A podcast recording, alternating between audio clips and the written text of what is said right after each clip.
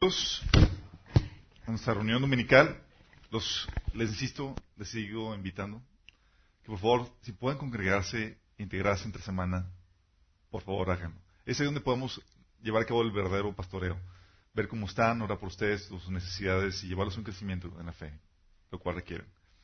Ok, hay mucho que tenemos que tratar el día de hoy. Trajeron sus Biblias, supongo, si no, como quiera, vamos a transmitirlo aquí para que no haya excusa. No vayan a pensar que estoy inventando lo que estamos diciendo aquí. Ah, no, ese no es. Es lo que. Gracias. Vamos a ver el tema. Muchos de aquí ya lo saben, pero vamos a darle un giro dramático al tema. El tema es salvación por fe. ¿Sí? Salvación por fe de principio a fin. ¿A qué se refiere con esto? ¿O ¿A qué hablamos con esto de principio a fin? Vamos a dar cuenta ahorita que vayamos avanzando en el tema. Primero tenemos que entender, y ya muchos de aquí conocen, no todos, no sé si todos, tal vez los que nos sintonizan sea algo nuevo, tal vez eh, algunos de aquí están esforzándose, tratándose de portar lo mejor posible para tal vez cuando mueran tener la posibilidad de tener la vida eterna con sus buenas acciones, con sus esfuerzos. Pero la Biblia enseña algo. Enseña que es imposible por esfuerzos humanos que tú puedas tener la vida eterna, que tú puedas ir al cielo. Imposible. Esto causa shock porque generalmente nos medimos por estándares humanos. Te dice, oye, eres buena persona y la gente común, promedio, te dice, sí. ¿Por qué? Porque nos comparamos con otras personas. Y siempre que te comparas vas a tener a alguien peor que tú. Siempre. Entonces no soy tan mal. Sí. Pero la Biblia enseña en algunos pasajes, dice, dice el Romanos 7:7, dice, de hecho, fue la ley la que me mostró mi pecado. Porque cuando ya que te comparas con los estándares de Dios, con lo que Dios exige, te das cuenta, oh, my goodness, estoy en problemas. ¿Sí? No se ve que Dios pedía esto, exigía esto, eh, requería esto, y, y cuando te comparas con la ley de Dios, que es por lo que Dios te va a juzgar, te das cuenta, estás en problemas. Dice, obviamente la ley se aplica a quienes fue entregada, porque su propósito es evitar que la gente tenga excusas. En otra versión dice que se calle la boca. O sea, estás, en el juicio y no va a haber eh, justificación, no nada que, Señor, te equivoco, no, nada. La ley es para que no hay excusa, no hay nada que pueda decir en mi defensa, no hay nada. Dice, y demostrar que todo el mundo es culpable. Otra versión dice, convicto, que quede culpable, ¿sí? Delante de Dios. Fíjate, eso es lo que hace la ley. Calle tu boca y te demuestra culpable o te hace convicto ante, delante de Dios. Pues nadie llegará jamás a ser justo ante Dios por hacer lo que la ley manda. La ley sencillamente nos muestra los pecadores que somos. O sea, lo que tú querías utilizar como tu defensa delante de Dios de que, Señor, me porté bien, mira, hice todos los mandamientos. Esos mismos mandamientos te van a condenar.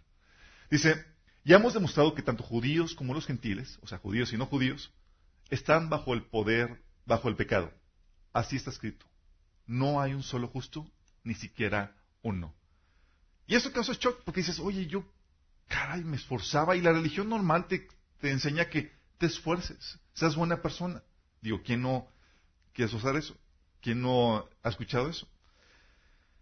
Pero aquí la Biblia te enseña claramente que no. Y esto también causa shock porque en el, la idea común que tenemos o que tiene la gente es que, bueno, sí, digo, ¿quién? Tengo ahí unos cuantos pecadillos, pero también tengo mis buenas obras. Sí. Y tenemos la idea de que Dios va a pesar tus buenas obras con tus malas obras, y si tienes más buenas obras, pasas la prueba. Ah, no, no funciona así. La Biblia enseña que Dios te va a juzgar por tu pecado. Y hay una regla. Dice, esta es la regla. La persona que peque, esa morirá. A veces creemos que Dios va, que vamos a llegar ante el juez como ahorita, ¿sí? Sería pensar que Dios va a pesar tus buenas obras con tus malas obras, como si ahorita pescaran al ladrón de un auto. Y ante el juez, dice, juez, toda mi vida me porté bien, solamente esta ocasión, pues caí en tentación y me llevé el auto de mi vecino. ¿El juez lo podrá exentar porque se portó bien toda su vida? No, está ahí para recibir la justa condena por su pecado. Lo mismo pasa con nosotros. Por eso dice Dios, el alma, dice la persona que, es, que peque es la que morirá. Y Romanos 6:23 dice, pues la paga del pecado es muerte.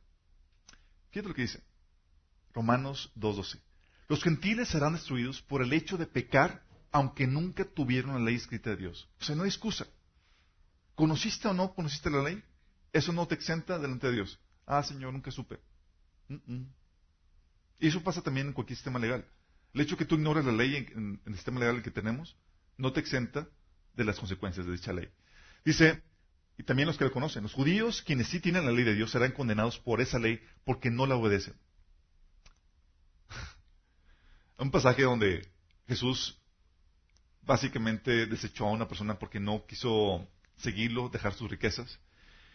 Los discípulos, fíjate cómo reaccionaron. Dicen, los discípulos quedaron atónitos. Entonces, ¿quién podrá ser salvo? Preguntaron. Jesús los miró y les dijo, humanamente hablando, es imposible. Y esa es la cuestión, esa es la problemática de la salvación. Humanamente es imposible, pero para Dios todo es posible. Por eso la salvación es por fe. Es un acto que Dios hizo para ti. Como es humanamente imposible, Dios lo tuvo que hacer por ti. Y esta es la forma en la que no solamente eh, Dios demuestra su amor, sino que te hace entender la magnitud del amor que Dios tiene para ti. ¿Por qué? Porque la salvación no es por obras, es por fe, es un regalo. Recuerdo cuando estaba platicando con una persona en Estados Unidos y le estaba compartiendo esto que dice la Biblia. Me estaba diciendo, es que cuesta trabajo creer que, Dios me, me lo dé gratis. Fíjate lo que dice la Biblia. Dice, ustedes no tienen ningún mérito en esto. Es un regalo de Dios. Así hemos creado. La salvación no es un premio por las cosas buenas que ya hemos hecho. Así que ninguno de nosotros puede jactarse de ser salvo. Efesios 2.9. Romanos 11.6. Y como es mediante la bondad de Dios, entonces no es por medio de buenas acciones. Pues en ese caso la gracia de Dios no sería realmente lo que es. Gratuita e inmerecida. Entonces, si le quieres añadir algo de buenas obras, ya no es gracia. Dice, Dios nos declara justos gratuita y bondadosamente por medio de Cristo Jesús, quien nos libró del castigo de nuestros pecados. Romanos 3:24. Lo dice, el regalo que Dios da es la vida eterna por medio de Cristo Jesús, nuestro Señor. Y Romanos 4:14, así que la promesa se recibe por medio de la fe. Es un regalo inmerecido. Dices, ¿cuál es la lógica de esto? La lógica de esto es la lógica de Dios es que para Él sabe que Él puede ganar tu corazón, conquistarlo, si perdona tus pecados. Esa es la lógica de Dios. La lógica de Dios dice que al que mucho se le perdona, trae por consecuencia que mucho ame. Fíjate lo que dice. Un hombre prestó dinero a dos personas, 500 piezas de plata a unas una y 50 piezas a la otra. Sin embargo, ninguna de las dos pudo devolver dinero. Así que el hombre perdonó amablemente a ambas y les canceló la deuda. ¿Se acuerdan de ese pasaje? Estaba ahí la chica que le estaba lavando los pies a Jesús y el otro que lo había invitado a la casa. Y le pregunta a Jesús, ¿quién crees que lo amamos? Lo amó más, a esa persona que le canceló las deudas. Y responde, con respecto a la chica que, estaba, que le, estaba, le había lavado los pies, Sí, ella ha amado mucho. Es, si ella ha amado mucho es que sus muchos pecados le han sido perdonados. Pero a quien poco se le perdona, poco ama. Si te das cuenta de la lógica de Dios, dice, si yo te perdono mis pecados, piensa Dios, por consecuencia voy a conquistar tu corazón y me vas a amar. ¿Te imaginas al novio con la novia? Llega con su eh, con su ramo de flores. ¿Quién de aquí no, no le ha recibido de las chicas flores todavía? Bueno, algún día esperemos que vayan a recibir. Eh, llega el novio o el pretendiente y dice, ah, así como que le entrega el ramo de flores. La chica, ah, es un para mí. Dice, eh, sí, pero te lo voy a dejar a 50 pesos.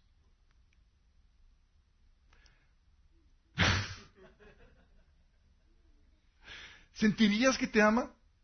dices, ay, yo pensé que me lo había regalado pues te amo demasiado. A mí me costaron lo, triple, pero a ti te lo estoy dejando en 50 pesos. ¿Qué onda? ¿Sentirías realmente el amor? Lo que hace Dios es, muchas veces lo que hace la religión es que le trata de poner etiqueta de oferta a algo que Dios está regalando. Sí, algo gratuito. ¿Han visto las muestras de medicinas que dicen muestra gratuita, prohibido su venta? Bueno, lo mismo hace Dios. ¿Sí? ¿Por qué? Porque cuando empiezas tú a actuar o trabajar para, para ganarte la, vida eterna, perdón, ya no ves, ya no dimensionas el amor de Dios por ti. Pierde de vista eso.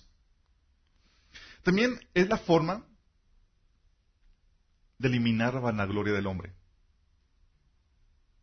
Dios te quiere quitar cualquier cosa, cualquier detalle que te pueda causar una vanagloria. De que, ah, aquí estoy, ¿por qué? Hice esto, logré esto. O tienes algún mérito. Dios te quiere quitar todo mérito en este proceso.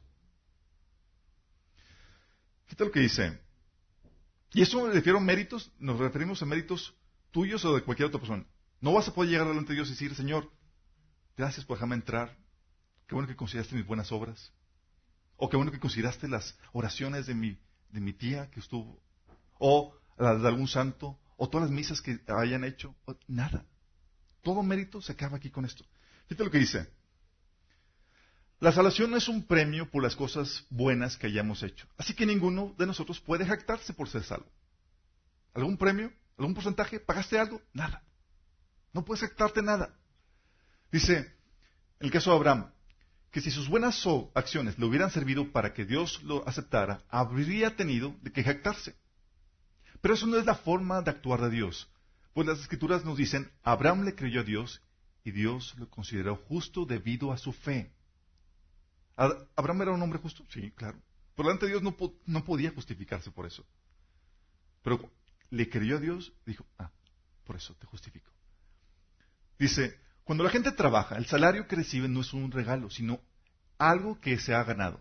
Porque, pero la gente no es considerada justa por sus acciones, sino por su fe en Dios, quien perdona los pecados. David también habló de lo mismo cuando describió la felicidad de los que son declarados justos sin hacer esfuerzos por lograrlo. Causa shock esta revelación. Tan así que dice la Biblia que esta es la piedra en la cual iban a tropezar muchos. Y lo dice, ¿dónde puede estar la jactancia? Queda excluida. ¿Por cuál principio? ¿Por el de la observancia de la ley? No, sino por el de la fe. Porque sostenemos que todos somos justificados por la fe y no por las obras que la ley exige. Romanos 11:32 dice, en fin, Dios ha sujetado a todos a la desobediencia con el fin de tener misericordia de todos. ¿Si te das cuenta de la lógica de Dios? Quiero que todos puedan experimentar mi amor. Dejar que todos caigan en pecado. Lo que dice aquí, en el tiempo presente ha ofrecido a Jesucristo para manifestar su justicia. De este modo Dios es justo y a la vez el que justifica a los que tienen fe en Jesús. Pues la voluntad de Dios fue que el sacrificio del cuerpo de Jesucristo nos hiciera santos una vez y para siempre, porque con un solo sacrificio ha hecho perfectos para siempre a los que está santificando. Fíjate la lógica de Dios. ¿Ya lo hice? ¿Un solo sacrificio? Ya no hay nada más que hacer. No hay nada que le puedas añadir, no hay nada que puedas hacer más que lo que ya se hizo para que puedas tener la vida eterna.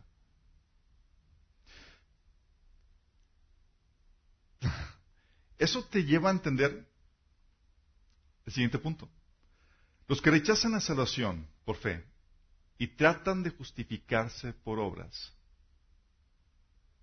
están rechazando la provisión de Dios y no son salvos. Fíjate lo que dice la Biblia al respecto. Amados hermanos, el profundo deseo de mi corazón y mi oración a Dios es que los israelitas lleguen a ser salvos. Ahí en israelitas ponen cualquier otro.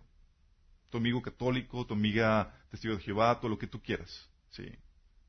Lo que tú gustes. Tu vecino, etc. yo sé que ellos tienen gran entusiasmo por Dios, pero es un fervor mal encausado, pues no entienden la forma en que Dios hace justas a las personas ante Él. Se niegan a aceptar el modo de Dios y en cambio se aferran a su propio modo de hacerse justos ante Él, tratando de cumplir la ley. Sin embargo, Cristo ya cumplió el propósito por el cual se entregó la ley. Como resultado, a todos los que creen en Él se les declara justos a los ojos de Dios. ¿Sí te das cuenta? Estos judíos estaban tratando de alcanzar la justicia de Dios por sus buenas acciones. Y dice Dios, "Ah, ah, este no es el método. Han rechazado la provisión de Dios, por lo tanto están en problemas, en graves problemas.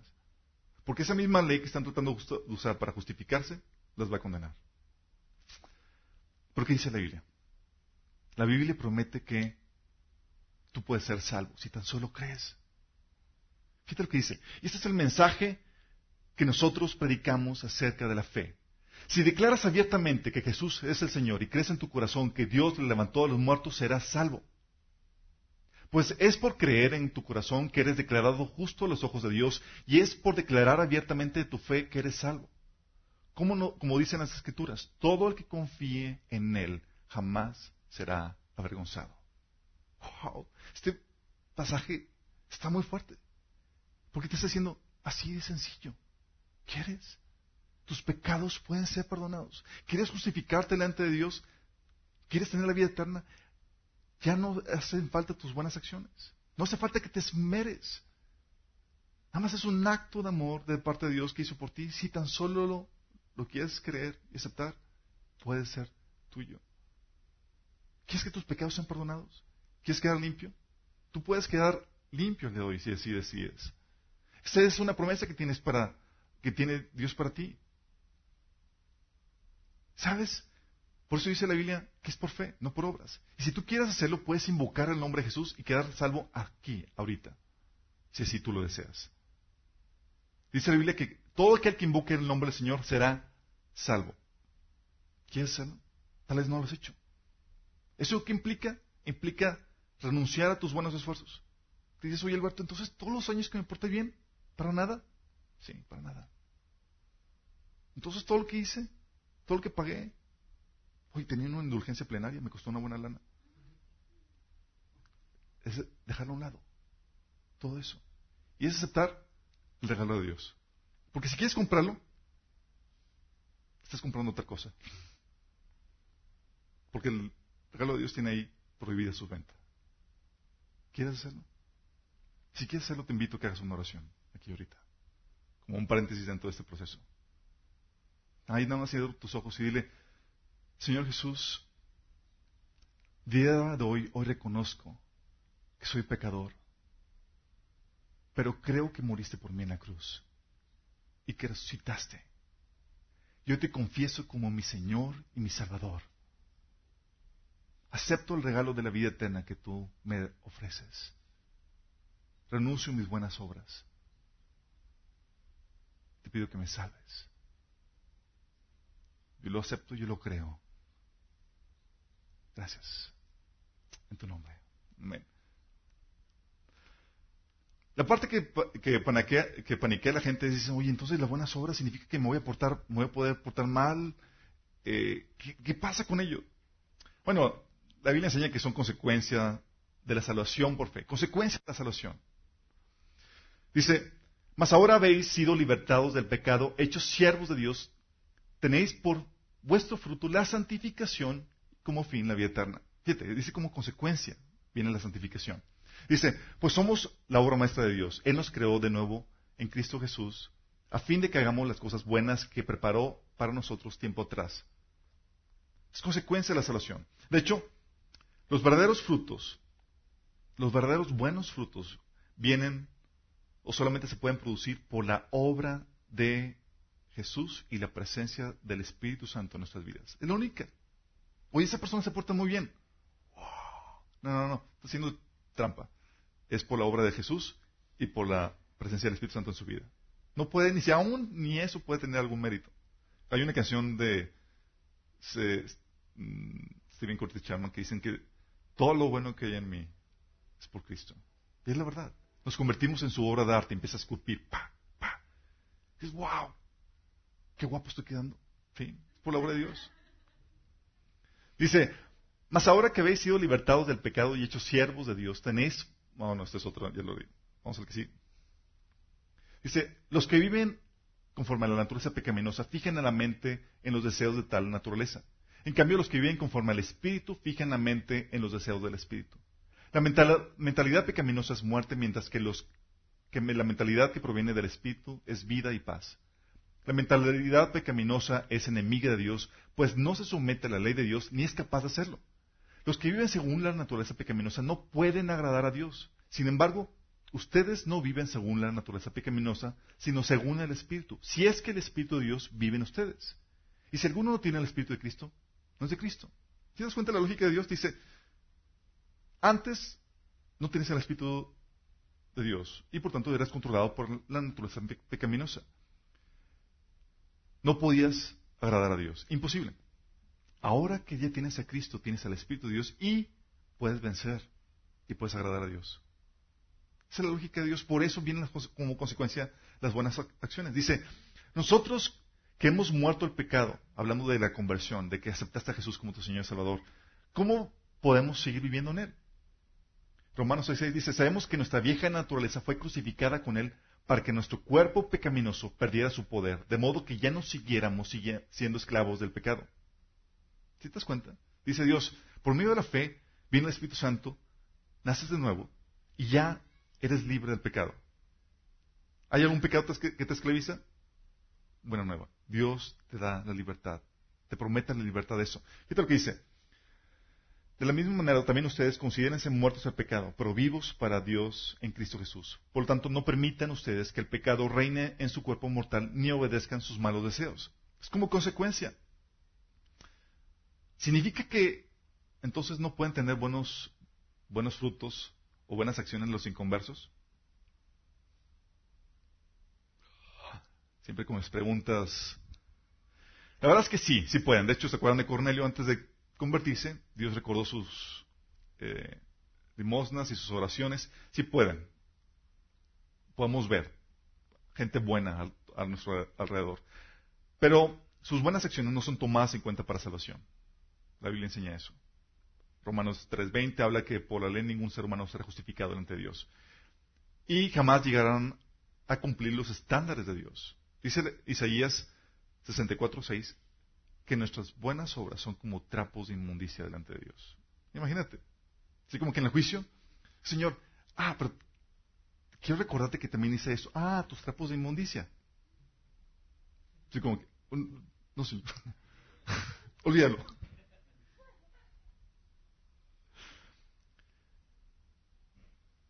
Significa que hay un cambio al momento de la conversión, un cambio de naturaleza que te libra de la esclavitud del pecado. Fíjate lo que dice.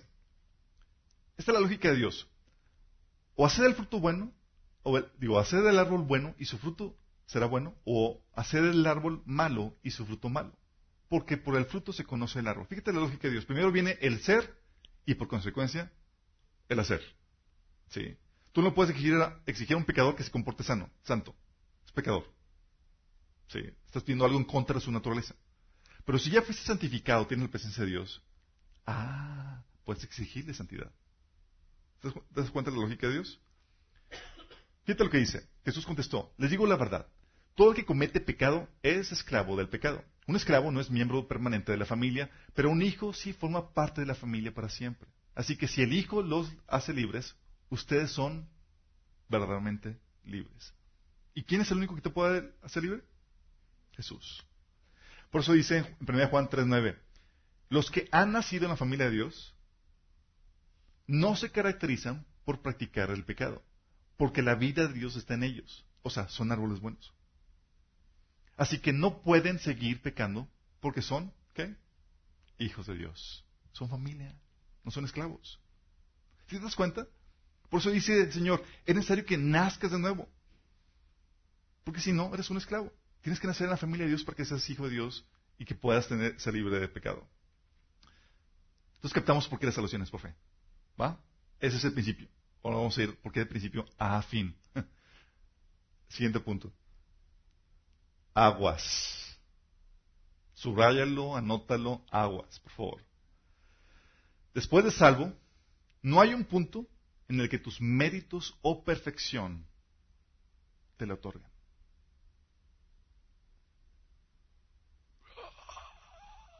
Vamos a entrar a detalle esto. Cierto, habrás dejado cosas evidentemente pecaminosas. ¿Sí? cosa que denota una clara señal de arrepentimiento en tu corazón, que es básico. Sin arrepentimiento no hay perdón de pecados. ¿Vamos bien con eso? Sí, dejaste todo eso. De hecho, dice la Biblia, ¿no saben que los malvados no heredarán el reino de Dios? No se dejan engañar ni los fornicarios, ni los idólatras, ni los adúlteros, ni los sodomitas, ni los pervertidos sexuales, ni los ladrones, ni los ávaros, ni los borrachos, ni los calumniadores, ni los estafadores heredarán el reino de Dios. Dice, estamos conscientes de eso. Dice, y eso eran algunos de ustedes. O sea, en el pasado hubo un arrepentimiento. Ya dejaron de hacer eso. Pero ya han sido lavados, ya han sido santificados, ya han sido justificados en el nombre del Señor Jesucristo por el Espíritu de nuestro Dios. Sencillo, ¿no? Así como que hay una conversión y dices, wow, ya dejé de eso. Recibí el, el Espíritu Santo, me dio el poder y ya no practico esas cosas. Ya vencí el alcoholismo, ya vencí la inmoralidad sexual. Es wow. Pero si no estás consciente de la mecánica, puede esto llevarte a perder piso y caer en orgullo. ¿Se acuerdan de la oración del fariseo? ¿Por qué? Porque empiezas a veces a compararte. Ya no haces los pecados que la demás gente hace. Dios te ha limpiado. Eso eran algunos de ustedes, dice, el, acabamos de leer el pasaje.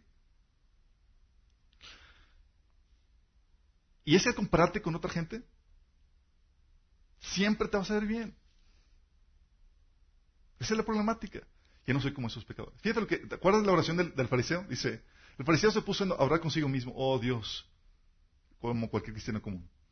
Doy gracias porque no soy como otros hombres, ladrones, malhechores, adúlteros, ni mucho menos como ese recaudador de impuestos. Ayuno dos veces a la semana y doy una parte de todo lo que recibo. ¿Alguien aquí ha sentido dar gracias a Dios por la obra que Dios ha hecho en tu vida? Gracias, Señor. Ya no soy buen inmoral y ya. Y empiezas uno, oh, y te puede llevar a perder piso. Te sientes mejor que la gente que no conoce al Señor. ¿Les ha pasado? Y la verdad es que nos creemos justos.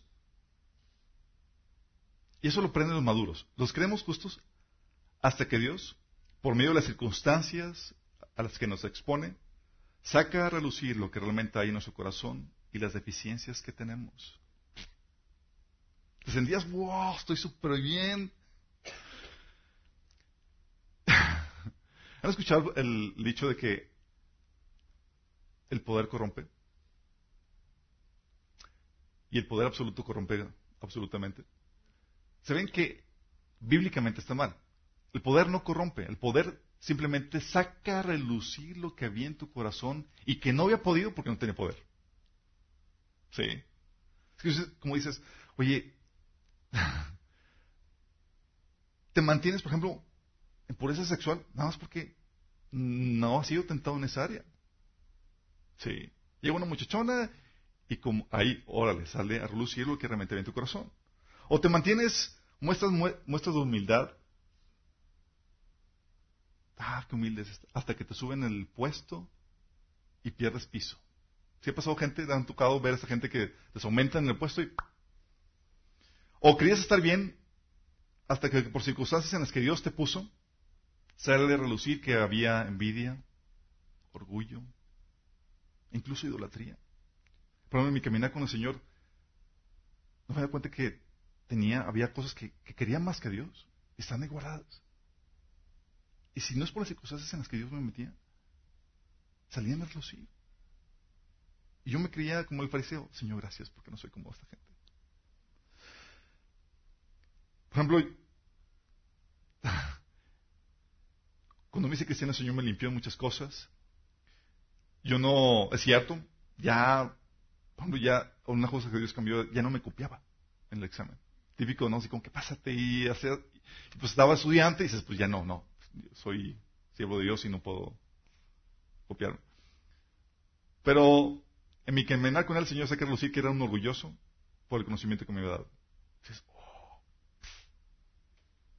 Yo me creía muy bien.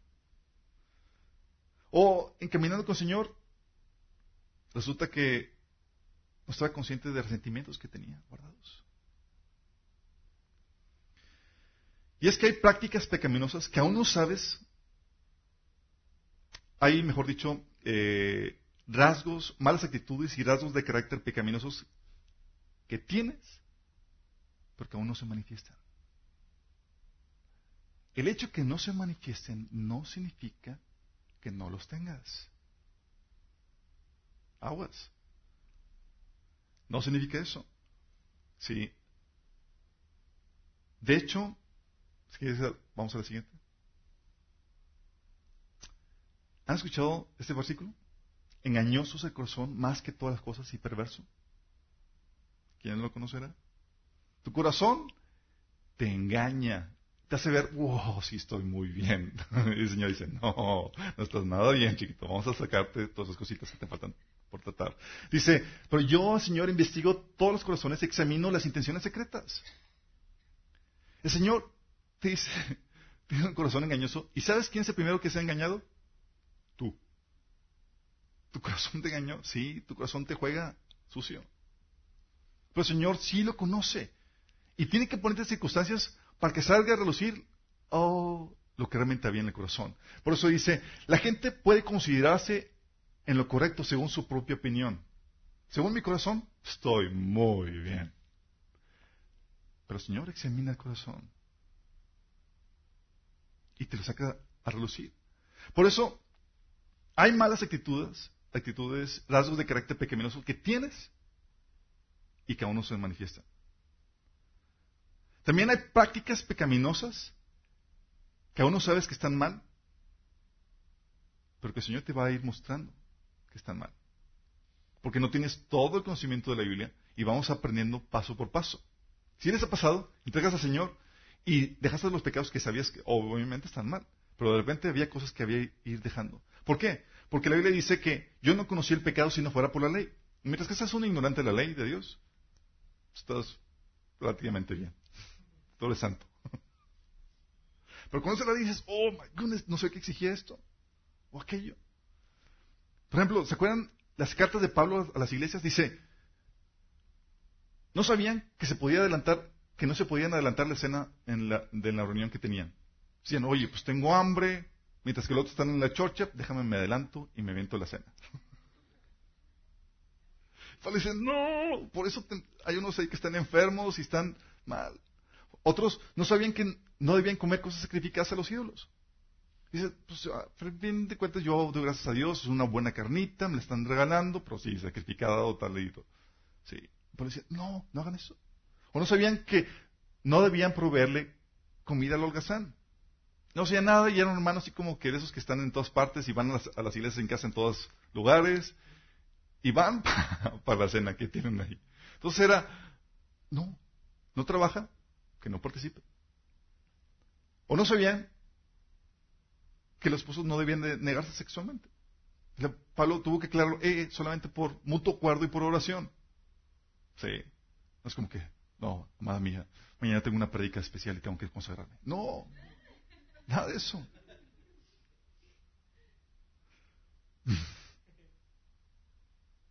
Por ejemplo, yo en mi, crecimiento con el Señor, recuerdo que yo estaba sirviendo apasionadamente, iba al grupo jóvenes, íbamos a evangelizar, y llegaba a la casa eso de las 12, una de la mañana, típico reuniones de jóvenes tardías, y mi papá me decía, aquí te quiero las 10. Y yo, pero papá, estoy sirviendo a Dios, ¿no entiendes? No me dejas servir a Dios. y yo no sabía que no puedes servir a Dios en desobediencia. Sí. Había cosas que yo ignoraba, y sí, todos ignoramos cosas. El Señor va a ir mostrándote cosas. Porque si ignoras la ley, pues no vas a saber en qué estás mal. Y sin embargo, consciente de esto, la Biblia te anima a que vayas dejando los pecados principales y no te quedes ahí, sino que vayas avanzando.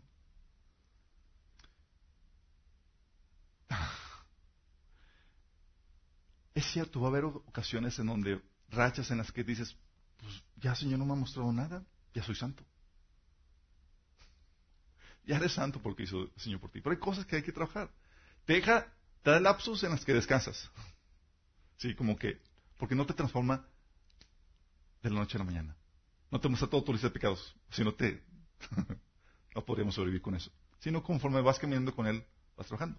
Eso me recuerda mucho a, a veces creemos que ya estamos listos, ¿no?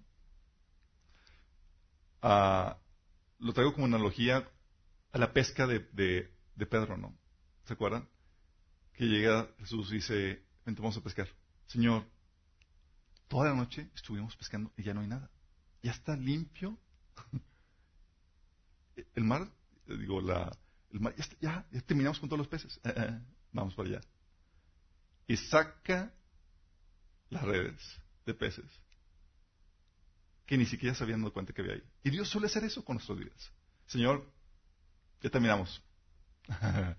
Moga va adentro. Hay que tratar cosas en ti. Y saca la red. ¡Ah! No sabía que había esto en mi vida. sí. Porque a veces creemos en ese, en ese error. Pensamos que ya somos santos. Esto que dice. Primero, dice Dios, ya dejaste eso, ahora hay que perfeccionarnos, hay que pulir. Dice, por tanto, hagan morir todo lo que es propio de, la naturaleza terrenal. Inmoralidad sexual, impureza, bajas pasiones, malos deseos, avaricia, la cual es idolatría. Por estas cosas viene el castigo de Dios. Ustedes la practicaron en otro tiempo, cuando vivían en ellas. Dice, todas esas cosas ya las dejaron en teoría, porque si no, no hay arrepentimiento. ¿Sí? Pero vamos a navegar más adentro. Ahora abandonen también y empieza, todas las cartas de Pablo tienen eso, y empieza con cuestiones de carácter.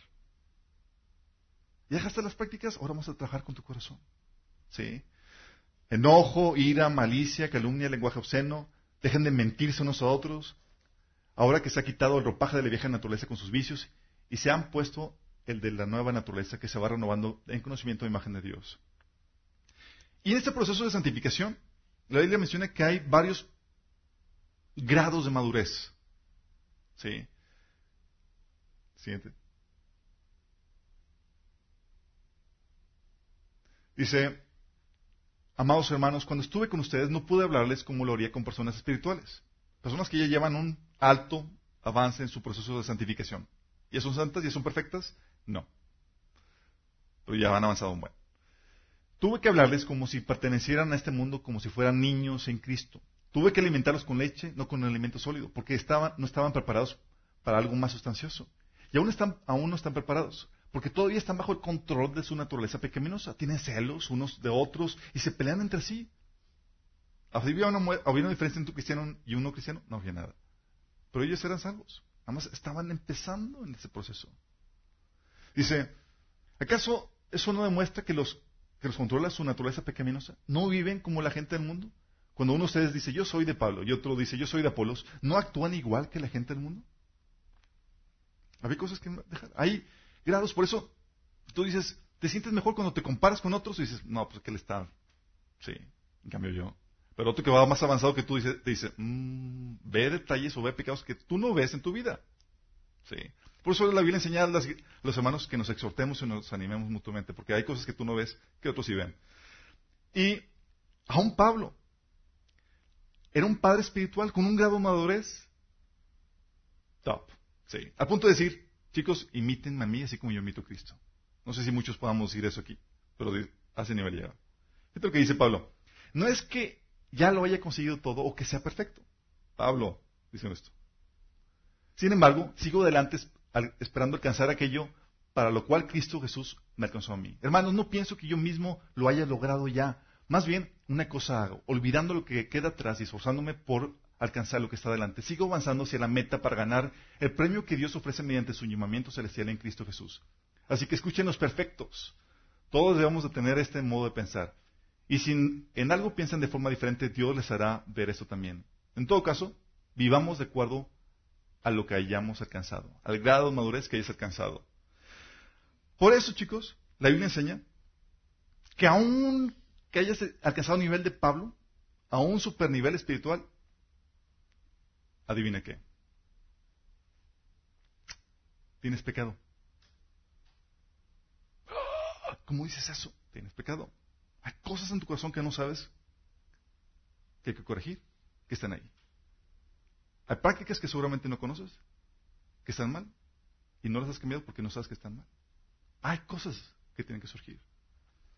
Fíjate lo que dice la. Si decimos que no tenemos pecado, eso se lo dice Juan a quién? A cristianos. Nos engañamos a nosotros mismos y la verdad no está en nosotros. ¿Sí te das cuenta de eso? ¿Te sientes ya bien? El Señor no te ha mostrado nada que cambiar. No te paniques. Dios te lo va a mostrar. Sí. Hay cosas, a estar dejando descansar tantito. pero la pesca sigue. Si confesamos nuestro pecado, Él es fiel y justo para perdonar nuestros pecados y limpiarnos de toda maldad. Esa es la actitud que tiene un cristiano.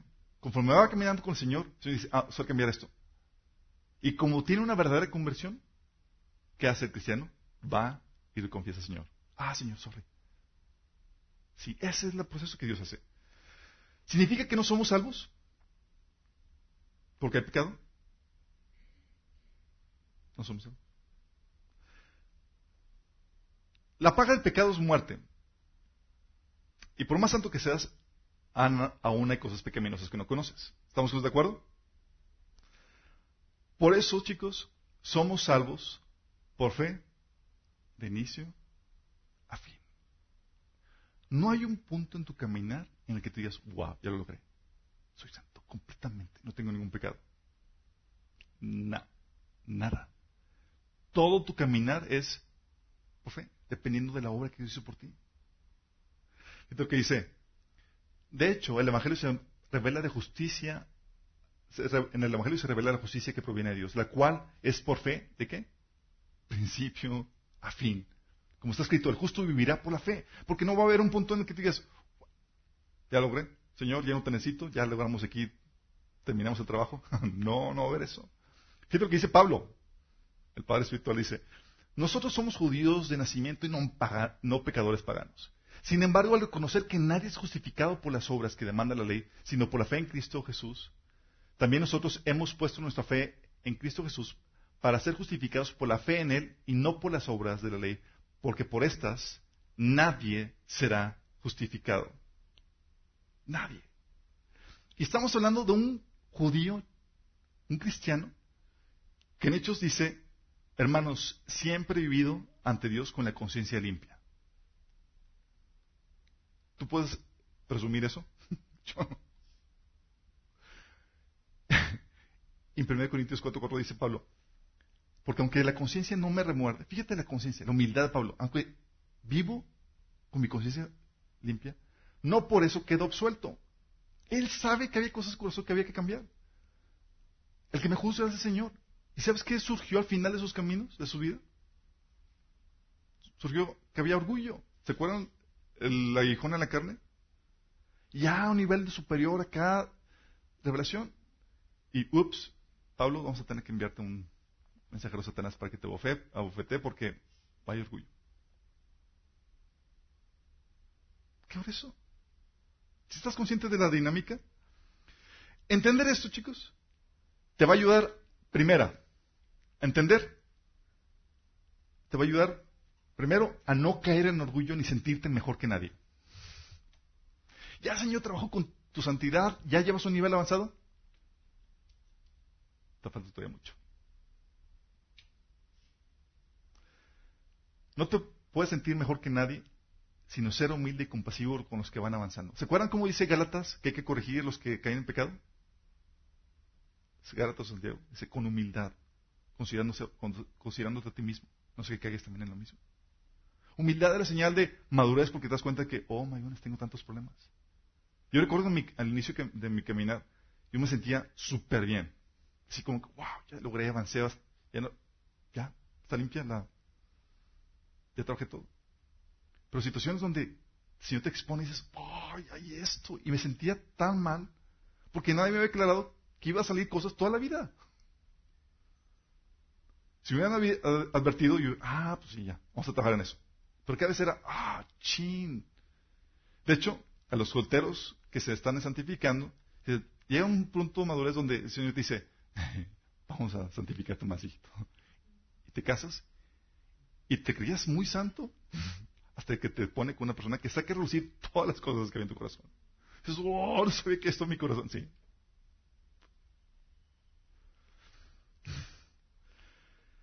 Debes estar consciente que los periodos que tienes sin pecado son temporales. Sí, el Señor te está dejando descansar. Sí. Dios va a secarte tus trapitos sucios y las cosas que tienes que cambiar en circunstancias que te va a ir metiendo. No solamente ponte a pensar si los grandes como Pablo decían que no habían alcanzado la perfección, que será de ti y de mí. Segundo punto que esto te va, te enseña. No quieras añadirle tus buenas acciones a la obra de Jesús para ser salvo. No quieras. Establecimos que por más buenas obras que tengas, estas son insuficientes porque aún tienes pecado. ¿Estamos conscientes? Cosas que corregir, que aún no sabes, que aún, no se manifiestan, pero que están ahí. Tienes pecado. Porque Pablo, por esta razón, Pablo eh, condena a los Gálatas con una forma que Satanás sacó, que es, sí, los Gálatas querían a Jesús, querían a Jesús, pero decían, no, no, no es suficiente la obra de Jesús para que tú tengas la vida eterna. Para que tengas la vida eterna es Jesús y aparte tienes que obedecer la ley.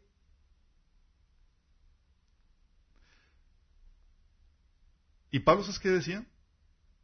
En Gálatas 2.21 dice, yo no tomo la gracia, la gracia de Dios como algo sin sentido, pues si cumplir la ley pudiera hacernos justos delante de Dios, entonces no habría sido necesario que Cristo muriera. Si hubiera la posibilidad, aún por más pequeñita, que tú pudieras lograrte perfeccionar por ti mismo, ser santo por ti mismo, Jesús hubiera muerto en vano.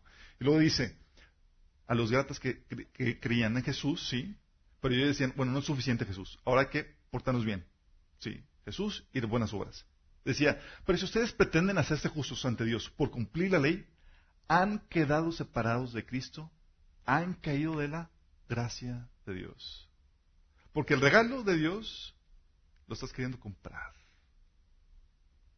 Tal vez a descuento. Dices, ah, pues es que Jesús también hizo una parte. Y yo solamente estoy comprando una rebaja. Rebaja o precio total, lo estás queriendo comprar. Y ese es otro boleto. Dice.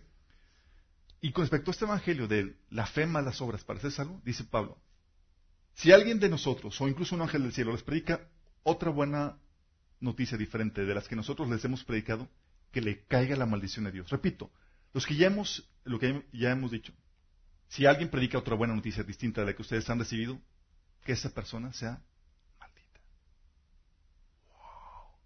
Porque esa fórmula mentirosa de fe más buenas obras trae salvación, te lleva al infierno. Por eso Jesús, por eso tan drástico Pablo. Porque dices, oye, tus buenas obras, sí, mi chavo. Y ya quedamos en claro que tus buenas obras jamás te van a ser perfecto. Aunque pienses que estás bien, Pablo decía, mi conciencia siempre ha estado limpia. Pero no por eso confía en eso. Porque Dios es el que te juzga, conoce, pesa los, los corazones. La tercera es consecuencia lógica.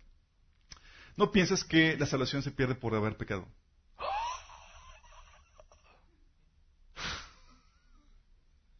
¿Qué estás diciendo, Alberto? Córtale, córtale. No, no, sabía. Si la salvación se perdiera porque por haber pecado, tengo malas noticias. Ya hay pecado en tu vida. Tal vez no se manifieste, pero hay. Pero Juan 1.9 lo que dice. Si uno dice que no tiene pecado, hace Dios mentiroso. Sí.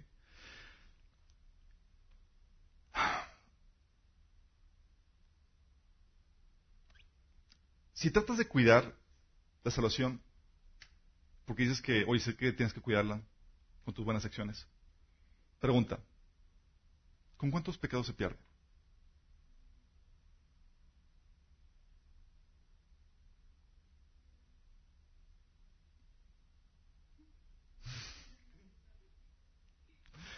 Si la Biblia dice que siempre hay algo que corregir, significa que hay algo mal en ti. Es decir, hay pecado en tu vida. Por tanto, significa que ya la perdiste. Es decir, nunca la tuviste. Caes en la forma de esa creencia que hay que, que la pierdes por pecar. Caes en la fórmula de que fe más obras producen la salvación. Pero no dice de la Biblia que cuidemos la salvación con temor y temblor. No, la Biblia dice que, dice, Filipenses 12. Queridos hermanos, siempre siguieron mis instrucciones cuando estaba con ustedes. Y ahora que estoy lejos aún es aún más importante que lo, que, lo hagan. Esfuércese por demostrar los resultados de su salvación, obedeciendo a Dios con profunda reverencia y temor. Los resultados, las consecuencias. ¿Se pierde una salvación por pecar? no se, cae, no se pierde por pecar. Como veremos, el problema no es el pecado, sino nuestra actitud hacia el pecado. Es el que marca la diferencia. ¿Cuál es la diferencia entre un cristiano y un no cristiano entonces? Primero tenemos que tener en cuenta que 2 Tito 2, 19 dice, el fundamento de Dios es sólido y se mantiene firme, pues está sellado con esta inscripción. El Señor conoce a los suyos. Y esta otra, que se aparte de maldad todo el que invoque el nombre del Señor. ¿Se acuerdan la frase de Jesús? Apartados de mí, jamás los conocí. Nunca. Tuviste una pseudo conversión. ¿Cuál es la diferencia de un cristiano y un inconverso entonces? En cuanto a la salvación, el cristiano cree que la salvación es solo por fe en Jesús y en su obra. Jamás va a querer quitarle algo o demeritarle, demeritarle algo a la obra de Jesús. Porque sabe que aunque está en proceso de santificación ya avanzado, hay pecado y hay cosas que tienen que cambiar. Por fe, de principio a fin. El no cristiano necesita de sus buenas obras para salvarse. Es decir, el sacrificio de Jesús no es suficiente, lo demerita. En cuanto al arrepentimiento, ¿cuál es la diferencia entre el cristiano y el no cristiano? El no cristiano desafía la palabra de Dios y persiste en seguir sus propios caminos, su tradición o su religión. ¿La Biblia enseña esto? No importa, yo quiero persistir en mis caminos, mi tradición, mi religión. Fíjate lo que dice Hebreos 10, del 26 al 27. Si después de recibir el conocimiento de la verdad pecamos obstinadamente, ya no hay sacrificio por los pecados. Solo queda una terrible expectativa de juicio el fuego ardiente que ha de devorar a los enemigos de Dios. Qué heavy, ¿no? Entonces diciendo, ¿sabes qué? Significa que no ha habido arrepentimiento. El arrepentimiento no significa que vas a dejar de pecar, significa un cambio de actitud hacia el pecado. Significa que voy a declarar la guerra al pecado. Que no quiero pecar. Quiero servir a Dios. Cristiano y el no cristiano pecan. La actitud lo que lo hace diferente. El no cristiano desafía a Dios abiertamente. Y quiere persistir en su pecado. Y ante eso no hay arrepentimiento y ante eso no hay más sacrificio por los pecados. El cristiano tiene una voluntad rendida a Dios y deseosa de obedecer su palabra. Ya lo leímos, 1 Juan 1.9. Si confesamos nuestros pecados, Dios es fiel y justo y nos los perdonará y nos limpiará de toda maldad. El hecho que Pablo te está diciendo, te está diciendo esto es porque sabe que vas a pecar. Y que va a haber situaciones que Dios te va a mostrar que estaban en tu corazón, que no sabías que estaban mal y que vas a tener que confesar de Dios. Por eso, Proverbios 24, 16 dice, porque siete veces podrá caer el justo, pero otras tantas se levantará. Los malvados, en cambio, se hundirán en la desgracia. Se hunden en el pecado. No tienen ningún interés en santificarse para Dios. Y aún la santificación. Los que dicen, oye, una persona que se está santificando. Mmm, lo que dice la Biblia. En cuanto al cristiano, entra un proceso de santificación que es por la palabra de Dios y la obra del Espíritu Santo. Es muy diferente. vamos a la siguiente. Dice, ¿con qué limpiará el joven su camino? Con la palabra de Dios. Un proceso, un proceso de santificación que no va, que no conlleva o no tiene la palabra de Dios, no es proceso de santificación. Dice, la senda de los justos es como la luz de la aurora que va en aumento hasta que el día es perfecto. Vas perfeccionándote. Vas sacando cosas que el Señor tiene que ir cambiando. Pero nosotros debemos de dar gracias a Dios respecto a vosotros, amados hermanos, por el Señor, de que os ha escogido desde el principio para salvación mediante la santificación por el Espíritu y la fe en la verdad. Por el Espíritu y la verdad. Dice, así que todos nosotros, quienes nos ha sido quitado el velo, podemos ver y reflejar la gloria del Señor. El Señor, quien es el Espíritu, nos hace más y más parecidos a medida que somos transformados en su gloriosa imagen. El no cristiano entra que se piensa pseudo santificar sin haber recibido la salvación por fe primero, entra en un proceso de pseudo santificación, que la Biblia lo expone con estos, en versículos.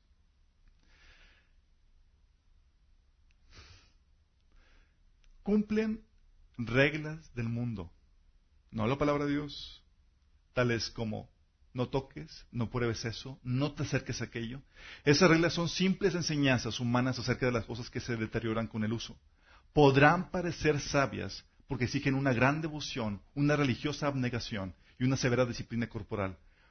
Pero a una persona no le ofrecen ninguna ayuda por vencer sus malos deseos. ¿Mm? ¿Conoces a gente que en teoría se está santificando, pero no ha recibido la salvación primero? Eso es lo que pasa.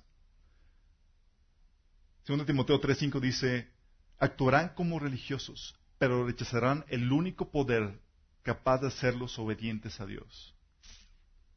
Y Mateo 23, 27, 28, ¿se acuerdan? Que dice, pues son como tumbas blanqueadas, hermosas por fuera, pero llenas de huesos de muertos y toda clase de impurezas por dentro.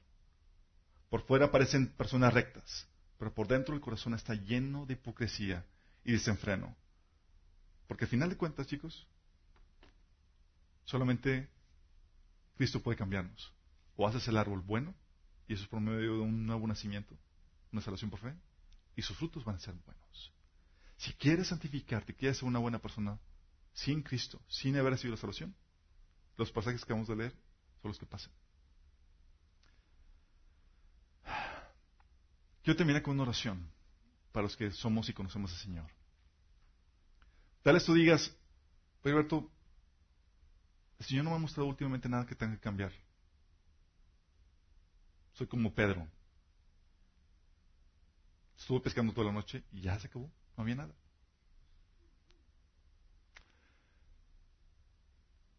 Vamos a orar a que por eso no se detenga tu proceso de santificación. El Señor va a limpiarte y va a secarte. Muchas cosas que hay que cambiar. No te sientas mal por eso. Van a salir cosas. En mi caminar con el Señor muchas veces me he sentido defraudado conmigo mismo porque creía que estaba bien y de repente, ups, salió esto. No sabía que estaba ahí. El Señor va a ayudarte a pescar y va a sacar un montón de cosas. Cae. Pero no pares tu proceso de santificación por eso. Nada más te prevenido que va a suceder, sí va a suceder.